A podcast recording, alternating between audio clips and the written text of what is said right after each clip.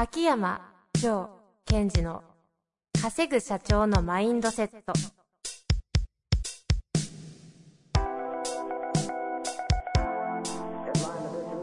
なぜ一流の経営者たちはぶつかる壁を次々と越えられるのか。そこに隠されたマインドの正体。ポッドキャスト「稼ぐ社長のマインドセット」は上場企業から中小企業まで。エグゼクティブコーチングトレーナーとして人材開発を行ってきた秋山城賢治が経営や人生で役立つマインドの本質について分かりやすく解説しますこんにちは、遠藤和樹です。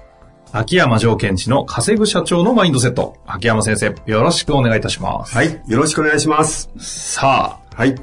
行きたいと思いますが、今日はですね、てか最近そういう感想が多くて、うんうん。ポッドキャスト聞いて感想送っちゃいますみたいな、多くてで、一つご紹介したいなと思いますので、はい。いきますね。今回は医薬品営業セールスの男性の方ですね。張先生の感想です。青木先生のポッドキャストから張先生を知りました。質問型営業を学んでいて自分の集大成と思っていたタイミングで10周年イベントがあり、そこで生張先生のお話を聞くことができました。なんすか？生張先生って。なんか気持ち悪いですけど。お役立ちのアウトカム。その言葉が全てでした。自分のお役立ちのアウトカムは質問型営業をやってる俺すごくない？でした。そこでいろいろ考えた時になんでこのことをやりたかったのかと考え続けました。その日からジョー先生のポッドキャストを聞き始めてアウトカムのテーマの時に自分の胸に刺さりました。お前のアウトカムは？ずっとずっと考えてイメージして悩んで出てきた答えは家族の幸せでした。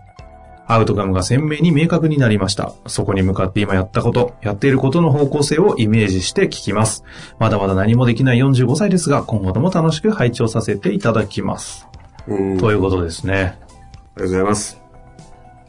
これ、彼の中で何が起きたかっていうのは素晴らしいんですね。その中で、その、まあ、いろんな言い方をする中で一つ、アウトカムの成長とかええ、成功の意図を変えるみたいな言い方があって、はい。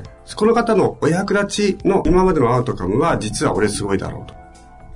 そこから、お役立ちのアウトカムを切り替えていく、より高みを目指していく、こう、より工事に持っていくって時に、俺の本当のお役立ちのアウトカムは何なんだって問いかけ問いかけして、悩み続けて出てきた。これ、アウトカムが拡大してるわけですよ。はいはいはい。そうすると、当然そのステートとかってもうそれに合わせていきますので、うんそういうことを彼は成し終えたとか、今回はそれを行うことができたんでしょうね。センスありますようね。ん。ぜひこれからも頑張ってもらいたいですね。本当ですね。こういう方こそぜひなんかアカデミアとか遊び行ったらいいんじゃないかなとも思いますけどあ、そうですね。ぜひ来てくださいね。それこそ生上先生のね、生の、生状って何ですか？生コンテンツ聞けますからね。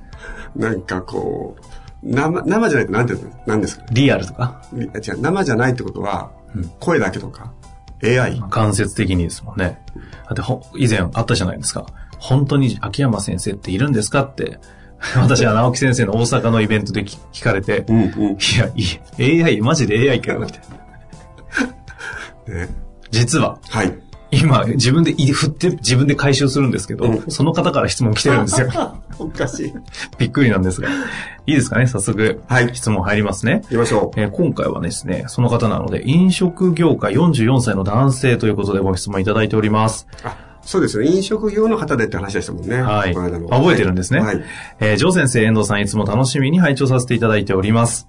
第233回にてちょっといじってもらったジョーさんの信者です。面白い。覚えてますね。はい。今回は目標設定に関しての質問です。第235回にて目標設定に関するテーマがありました。私はここ10年ぐらいの間は毎年の目標設定と日々の振り返りは習慣となり行うことができております。質問型営業は青木先生の影響もあると思います。ですが、その目標設定でいつもクリアできていない本質的な部分があることに気づき始めました。それは自分の方にベクトルが向きすぎて行動が制限されているのではないかという点です。つまり周りからどう思われるか失敗したらというネガティブな部分が潜んでいることに気づきました。決して周りから嫌われるからしない、失敗したら嫌だからしないということを即断して逃げ回っているのではなく、それによって判断が遅れたり、行動が遅れたりということがあります。例えばですが、こんなことを言ったら周りの人が嫌がるだろうな。今はこれを言うべき点ではないな。これは自分の出るべきところではないなというような、よく言えば相手や周囲、周囲のことを考えているという言い方ですが、うんジョーさんの話を聞くようになり、単に自分のことしか考えていないなと気づき始めました。自分自身のアウトカムへ向かうためにも、ぜひこういった部分の自分の考え方を書き換え、自分の型を破り、さらなるステージへ向かうことが今年の目標です。自分の殻を破りですね。うんぜひとも、ジョーさんからのご意見をお伺いできないか、えーお伺いしたいと思っております。よろしくお願いいたします。はい。ということですね。うん。やっぱこの方もまあセンスありますよね。センスだらけですね。どこがセンスあるんですか？この中で、あの、すごいいいなと思ったところは、はい。えーその、こんなことを言ったら周りの人が嫌がるだろうな。この言葉は実はベクトルとしては自分の方を向いてるよってなかなか気づけないんですよ。うんうんなん。か周囲の人に意識を向けてるように日本語ですよね。はいこん。なことやったらみんなに迷惑がかかるんじゃないかな。ということで、それを気にかけている意識、心配している自分。うんうん。このように、その自分のベクトルがどこを向いてるのかってことを捉えてとても重要なこと。うんうん。そこを言った意味ではとてもセンスがある。同時に、ちょっと一箇所残念なことがあるんですよ。残念。今多分本人はドキドキしてますよ。教えますか？あの、目標設定のはいアウトカムって何でしょうかと。うんうん。一般的にって意味ですか？この方のってことですか、うん、うん一般的に、全体的に、目標設定のアウトカムは何でしょうそれが分かって目標設定をしていくといいんですよ。はい。まあ、何のために目標設定をするのかです。うんうんうん。これは、あの、この間のアカデミアでも目標設定の目標管理の技術ってやったんですけども、はいそこでも少しお伝えしたいんですけどね。目標設定をするアウトカムは、自らを動かすってことなんですよね。うんうんうん。自らを動かす、行動させるってことです。そう。それも、うっかり動きたくなっちゃう。つまり、目標設定終わったら、あ、うっかり動き出すとか、うっかりやりたくなっちゃう。ために目標設定をしてる、するんです。言い方変えると、うっかり動いていかない目標設定は、ちょっと設定の仕方が、もしかするとずれてるかもしれない。ほうほうほう。それで言うと、この方の目標設定はその観点からするとどうなんでしたっけ、うんで、例えばですよ、目標設定した。なんか、やったみたいな。計画立てた。そしたら、もしちゃんとやってれば、ちゃんとうまくやれば動くんですよ。で、その中で、いくつか切り口があるんですね。で、その切り口はちょっと、えっ、と、ポッドキャストでお伝えするには少し時間がかかりすぎるので、今回のこの方の観点で一つ切り口を見ていきたいと思います。えっと、それは、えーまあ、エコロジーっていう観点ですね。うん、うん、うん。エコロジーっていうのは、まあ、環境です。で、えっ、と、問いかけとしては、考えてほしいのは、じゃあ、何か目標設定しました。その目標が達成することで、自分にとって、どんなプラスの影響があるだろうかっていうことをまず考える。はい、はい。この目標を達成することによってどんなプラスがあるだろうか。同時に、この目標を達成するとか、この行動をとっていくことで、どんなマイナスな影響があるか、この二つを見る必要があるんです。うん、うん、うん、で、この二つを見たときに、実は、プラスの側面とマイナスの側面があって、このマイナスの側面を量ができるぐらいそれはやる価値があるかどうかってことを自分の中に検討するっていうか確認させていかないと動けなくなっちゃうんです。うん。うん、うん、うん。ですから、例えば、えほ僕の目標はこれです。そのためにこういう行動をしていく。マイナスは、もしかするとみんなに、えって言われるかもしれない。ちょっとびっくりされるかもしれない。煙たがられるかもしれない。あ、そうかもね、と。で、それも含めて、あなたはそれでもこれを成し得たいんでしょうか？ということを見ていくことは、とても重要なんですね。うん、うん、うん。ですから、ぜひ、えっ、と、この質問をした方、または今目標設定立てて、それでもなかなか行動できないなと、ちょっと悩んでる方は、今言ったように、その目標、またはアウトカムを達成することで、プラスの側面は何か、マイナス面の側面は何か、それを両方見た上で、そのマイナスの側面を凌駕するぐらい価値のあるものなのかってことを問いかけてください。うん。もしそれで、いやー、マイナスの方がしんどいわ、無理だわ、というならば、目標設定を変えていくべきですね。そういうことをぜひやってもらいたいなと思います。これ、この方具体的になん、なんて問えばいいんでしょうか今の話ですと。この目標、立てた目標を実行することで、どんなプラスの影響があるか。二つ目は、どんなマイナスの影響があるか。で、三つ目は、このマイナスな影響を受け入れてもいいと思えるぐらいの目標なのか。ということですね。なるほど。あれ、この人が気づいた、えー、周りのことを気にしちゃうでしたっけ、うんうん。自分の方にベクトルが向きすぎている。それは、周りからどう思われるかと。うんうん。だから、これはこの人の中でこういうマイナスが起きるだろうということをイメージしてるわけじゃないですか。はい、そうですね。もっとシンプルでしまうと、周りの人が、えーこんなこと言ったら周りの人が嫌がるだろうなと。それでもそれをあなたは行動していきたいぐらいの目標なんでしょうかっていうことですねうん。じゃあ、ここは、今言ってたその、プラスの面、マイナスの面、マイナスの面で、うん。それを凌駕するぐらいのプラスなら、5でしょうと。そうですね。つまり、その、目標設定をしていくときに、と実は皆さんプラスの面ばかり見てしまうっていうことってあるじゃないですか。はいはいはい。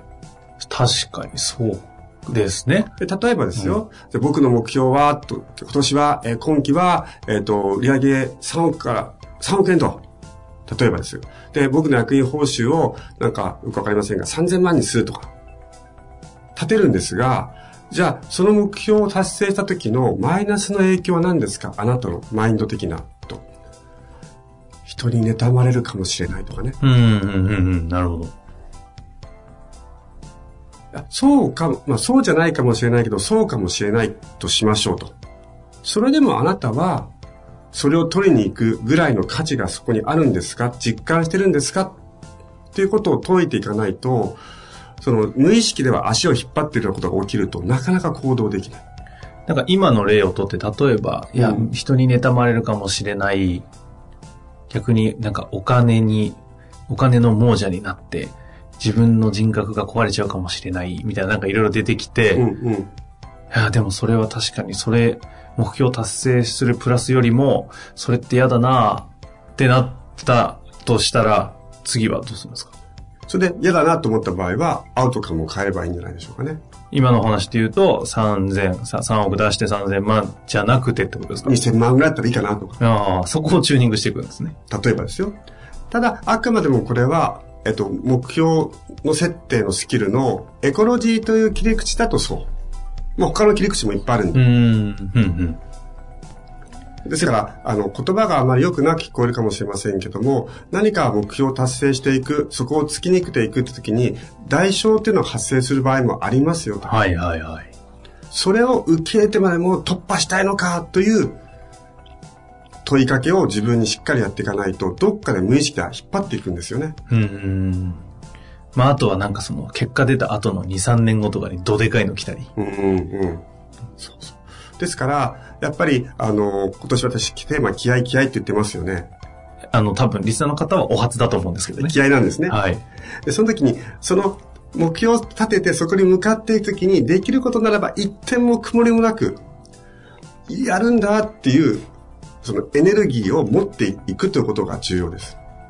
だから、例えばですよ、今の例で言うと、3000万だと、うー2000万報酬とけば、よしこうやったら俺いけるっていうでもいいし、いやいやいや、もしか妬まれるかもしれないけども、えっ、と、うちの会社の売り上げを3億にするということは、お客様にこういう提供ができて、そして次の事業展開できるんだので、なので俺は、もし妬まれちゃうかもしれないけども、これはやる価値があるんだっつってバーンといくかですよ。うんうん。それがエコロジーチェックの。そうですね。大自分の中のエコロジーチェックをきちんとすることによって、その目標に対する覚悟ってことをしっかりと見極めていく。はいはいはい。ちょっとこの方の具体的な目標をちょっと教えてもらいたいですね、この。そうですね。ねただ、やっぱり、あのーまずは、この、まあ、シンプルに言うと、周りからどう思われるかってことを気にしてやめますかやりますかってことを問いかけてほしい。うん。シンプルですね。いや、ぜひやっていただいて、まあ、ジョーさんの信者ですってありますからね。うん多分やるんでしょうけど。ですね。です。あの、もう一つ最後に、あの、これ皆さんにたまに言うんですけども、その、うーんと、まあ、人生っていう形、言い方をすると人生において、自分がそのビジネスパーソンとして失敗するのが怖いのか、それとも自分の人生を失敗するのが怖いのかっていう、その、ビビる場所を間違えないでほしいっていうのはよく話をするんですよ。はい、はい。みんなその経営者としてとかビジネスパーソンとして失敗するっていうことにビビってしまう。あそれよりもちゃんとビビるところは自分の人生を失敗するっていうところにビビるべきじゃないですか。じゃあ自分の人生を失敗しないってどういうことかというと、もう皆さんこれ分かってて、やりきるってことじゃないですか。それをまず思い出してもらいたいなと思いますね。ということですね。その上でも一旦エコロジーチェックをした上で、はい。やりきると。気合ですね。気合です。ちょっとあの、気合という話、あの、リスナーの皆様、何のこっちゃだと思いますので、ちょっとどっかのタイミングで、はい秋山先生のテーマ、気合、お話しいただかないといけませんね。わかりました。次回ぐらいに話しましょうか。はい。というわけで、ありがとうございました。ありがとうございました。本日の番組はいかがでしたか？番組では秋山城賢治への質問を受け付けております。ウェブ検索で秋山城と入力し、検索結果に出てくるオフィシャルウェブサイトにアクセス。その中のポッドキャストのバナーから質問フォームにご入力ください。また、オフィシャルウェブサイトでは無料メルマガも配信中です。ぜひ遊びに来てくださいね。